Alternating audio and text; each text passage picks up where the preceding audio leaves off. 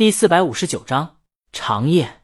做美甲时间很长，橙子夫人为了不吵到孩子睡觉，在卧室里自己做美甲。橙子先生见孩子睡了，夫人在忙，他终于有了几个小时的悠闲时光，就拿了书稿躺在床上，还给自己整了杯水。然后，在读之前，橙子先生拿过手机，在群里先发了句：“喂，老刘，老刘，我们出版社今天拿到书稿了呀，我先看看。”他放下手机，橙子夫人看了一眼手机群，忍不住说：“你就坏吧，橙子先生，我明天还请大餐呢，他还带大胡子，到时候他肯定问。我现在提前告诉他，橙子夫人，大胡子也去，那这大餐可真够大的，是吧？吃的时候两人少不了嘚瑟，我先给他们嘚瑟了。”橙子先生打开稿子，这稿子是下午他们。找陈姐签阿尔吉农合同的时候拿到的，他们顺便把这本书合同也签了。橙子先生虽然不怎么喜欢推理小说，但他因为科幻小说，所以喜欢江阳啊。正好，他作为引荐人，又是出版集团自己人，就把稿子拿了回来，打算先睹为快，顺便让刘涛馋一馋。橙子先生很快翻阅完了第一章，地铁抛尸。橙子先生怎么觉得这桥段熟悉啊？橙子夫人脱口而出：“这不就是江阳坐高铁，手拎着人体骨骼模型过安检吗？”他现在是大魔王粉丝，还是狗粮党，同时还是大魔王播客的主持人，所以对这些跟大魔王有关的消息知道很多。当时不少江黑还嘲笑江阳是个憨憨，给大魔王丢人呢。橙子夫人觉得还好，但确实有点特立独行了。他当时反驳的时候都没底气。橙子夫人转过身，江阳把这桥段写进书里了。是啊，橙子先生把稿子递给橙子夫人，橙子夫人扫一眼，嘿，还真是。江阳难道打算在书里给自己洗白？他期待起来。橙子先生也不忘继续跟刘涛开玩笑，震惊。大魔王老公高铁拎骷髅，竟另有隐情，秘密就在这本书中，太震撼了。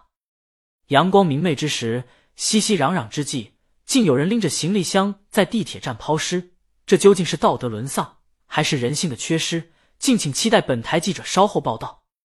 群里，大胡子，我靠，陈姐可以，到时候宣传文案都有了。刘涛，真的假的？去地铁站抛尸？刘夫人，这不是大魔王老公刚做过的事儿吗？这就写成书了。刘涛。所以这次主人公是江阳根据自己塑造的，他觉得这就正常了。许多推理小说的作者都喜欢参照自己塑造侦探形象，所以江阳临时舍弃波洛，创造一个国内的侦探形象不难理解。他甚至很期待，跟期待波洛系列新作一样的期待，甚至更多。当然，他现在最大的期待就是这地铁抛尸怎么圆，故事接下来怎么发展。大胡子等人也好奇，他们甚至在群里议论起来，只因为这开头挺劲爆。刘涛，后面呢？后面呢？大胡子也跟着催起来。后面啊！橙子先生已经看到抛尸人认罪，又当庭翻案，引起了很大轰动，知道故事马上要展开了。为了不当剧透狗，当然更为了促进书籍销量，后面就等你们买书看吧。徐光正。大胡子，大爷的，管杀不管埋啊！刘涛，不是，你钓鱼呢？你好歹给个后续啊！刘涛的心让这地铁抛尸的钩子给勾起来了。他根据自己过往看过的推理小说攒下来的经验，一下子想到了很多可能：有家人被胁迫的，有身上绑炸弹的，还有故意的。他现在迫切想知道答案。然而，任由刘涛刷屏。橙子先生也没回，橙子夫人也没回。大胡子这是睡了。刘夫人应该是两口子都看入神了吧？刘涛，他更好奇了。徐光正，我去给我老婆洗个脚，洗个脚就知道后续剧情了。他留下一个见笑的表情走了。群里只有刘氏夫妇和大胡子在批判橙子夫妇，探讨下剧情，然后群里渐渐沉寂下来。橙子先生和夫人确实在看书，在得知死者是江阳以后，他的好奇心就彻底起来了，浑然不顾做了一半的美甲，坐到床上一起看起来。他们看到了侯贵平死，他们看到江阳和朱伟一次次地接近真相，一次次的看着真相溜走。他们看到了江阳被冤枉入狱，被骗认罪。他们看到了江阳和和朱伟，就像一条关在玻璃房里的狗，草地就在面前，可是踏不过去。他们看到了江阳突然起身，浑身上下摸了一遍，钱包丢了。江阳焦急的又摸了一遍，可我还是把钱包丢了，钱包丢了。江阳依旧喃喃自语。几秒钟后，他哇的一声大哭起来。橙子夫人忍不住哭了。这位为了查清真相，历经十年光阴，为此付出了青春、事业、名声、前途、家庭等等无数代价，甚至最后把自己的命也搭了进去。作为检察官，也蒙受了不白之冤的江阳。即使这样，江阳十年也不曾掉过一滴眼泪，现在却为了钱包前所未有的大哭。他扭头看向旁边，红了眼眶。妈的！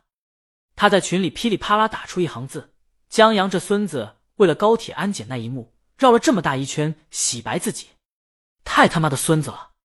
为了证明自己不是个憨憨，报复社会啊！”让我哭得稀里哗啦，但他还是忍不住看。我帮你死，换取程序正义。他们看到了江阳自杀那一晚，法医和朱伟在楼下黑暗处看着灯熄灭，律师张超躺在酒店里望着天花板发呆，等待着地铁那一幕。律师妻子在家里看着丈夫和江阳的照片，无声流泪。江阳妻子哄睡了孩子，独身坐在客厅。茫然的看了一晚的电视，直到电视机里出现了雪花，他也没有换过台。橙子先生也终于忍不住了，放下稿纸，望了望天花板。这一刻，在灯光斑斓中，他仿佛看见有一群人在无数次的沉默里，也曾犹豫，也曾彷徨，但最后还是用了十年时间，不远万里，为了不太相熟的朋友，为没见过的陌生人，朝着光明的方向走进自己的坟墓。然而。他们看到最后一章时，坏人跳楼自杀，名声依旧；好人下狱被牵连，长夜未明。